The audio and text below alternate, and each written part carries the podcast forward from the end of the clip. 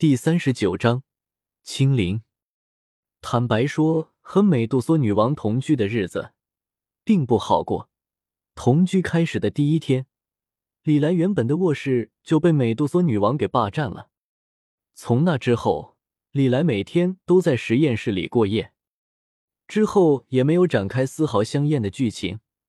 虽然说美杜莎女王长得十分的妖艳，而且还自带诱惑光环，但实际上。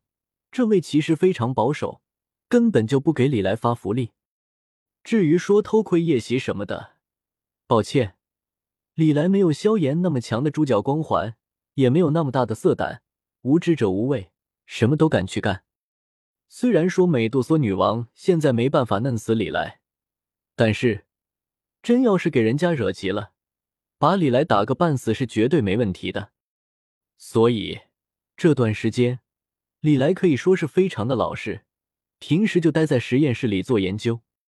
后来特米尔拍卖场的人把李来采购的东西送到之后，李来还找时间炼了几锅丹药，把自己断掉的手指接了回去。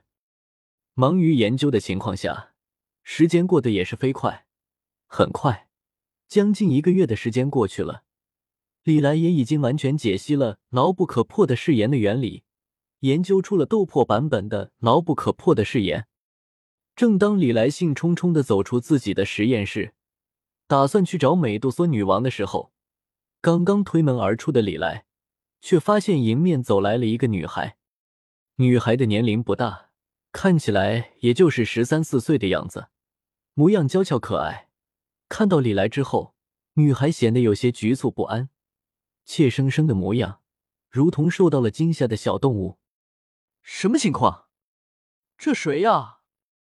美杜莎女王，妖瘦了，美杜莎女王变小了。李来一脸的惊异，不过却也明白，眼前的这个小女孩并不是美杜莎女王。虽然都是蛇人族，而且模样看起来还有几分相似，但是两者的气息差得很大。李来大人，您您的研究结束了吗？我这就去找女王陛下。与此同时，那女孩也终于是回过神来了，有些紧张的说道：“等等，你是谁呀？”蛇人族的人。李来叫住了对方，有些好奇的问道：“这个女孩叫做青灵，是蛇人族和人类的混血。前几天我看到青灵被人类欺负，所以就出手救了她。她身上的蛇人血脉很是不一般。”和本王有些渊源，具体到底是怎么回事，还不能确定。不过，本王打算收养她。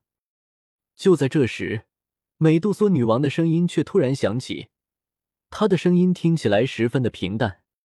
随着美杜莎女王的声音落下，李来脸上的表情也开始变得怪异了起来。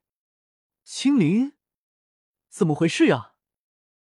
虽然原著之中的不少情节李来都有些记不起来了，但是他可是记得，青灵现在应该是在萧炎两个哥哥的佣兵团之中工作才对呀，怎么被美杜莎女王收养了？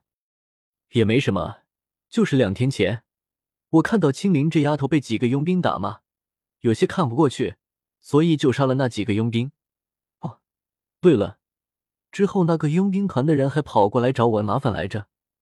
所以，我就把那个佣兵团的人全杀了。对了，那个佣兵团叫什么来着？似乎是牛魔，不对，铁魔佣兵团，是墨铁佣兵团吧？李来忍不住的说道：“哦，没错，就是墨铁佣兵团。我记得他们的团长好像姓肖来着。怎么，你和这个佣兵团的人很熟？”美杜莎女王有些好奇的问道：“李来，萧炎的两个哥哥死的太惨了。不过话又说回来了，斗破世界的基调本身就是这个样子的，强大的存在高高在上，弱小者稍不注意就会遭遇灭顶之灾。以前的时候，整个萧家都受到了萧炎主角光环的庇佑，所以总能够逢凶化吉。”就算是遭受了灭门之祸，族人也没有死多少。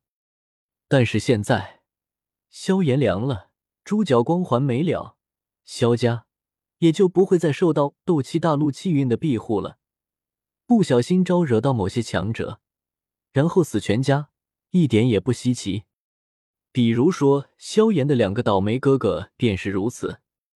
虽然不清楚具体的情况到底如何，但是可以想象，拥有蛇人族血脉的青灵，在墨铁佣兵团之中的日子并不怎么好过，挨骂甚至挨打都是常事。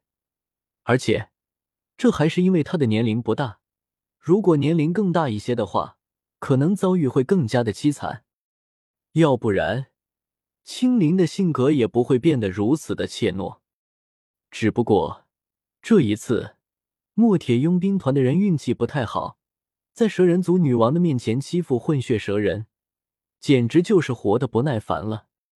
更何况，青灵本身的血脉也有些不同寻常，就算是看在青灵那超乎寻常多的天赋的份上，美杜莎女王也会出手救下青灵。对于人类，美杜莎女王可是一点好感都没有，所以。对于之后找上门来的莱莫铁佣兵团，美杜莎女王没有丝毫的手下留情。区区一个墨铁佣兵团，如何能够挡得住恐怖如斯的斗皇强者？自然是死的干干净净，连点渣渣都没剩下。怎么了？难道你真的认识墨铁佣兵团的人？另一边，美杜莎女王眼见李来一直没有说话，也是有些局促不安了起来。话说，这个人类不会真的和墨铁佣兵团有什么渊源吧？不能够呀，两者的差距挺大的呀。嘿，早知道当时就该下手轻点了，不会影响到之后的合作吧？啊！就在美杜莎女王患得患失的时候，李来也终于是回过神来说道：“关系倒是没什么，算了，不重要，说正事。”虽然李来现在还顶着萧炎的皮没换，但这并不意味着李来打算继承萧炎原本的社会关系。他只是占据了萧炎的这具身体罢了，甚至用不了多久，这具肉身也会被李来由里而外的改造成自己原本的模样。到时候，他和萧家的最后一丁点联系也就会被彻底切断了。所以，李来并不打算去管墨铁佣兵团的事情，直接切入正题道。女王陛下，你不是希望我能够取得你的信任吗？如你所愿，我已经想到办法了。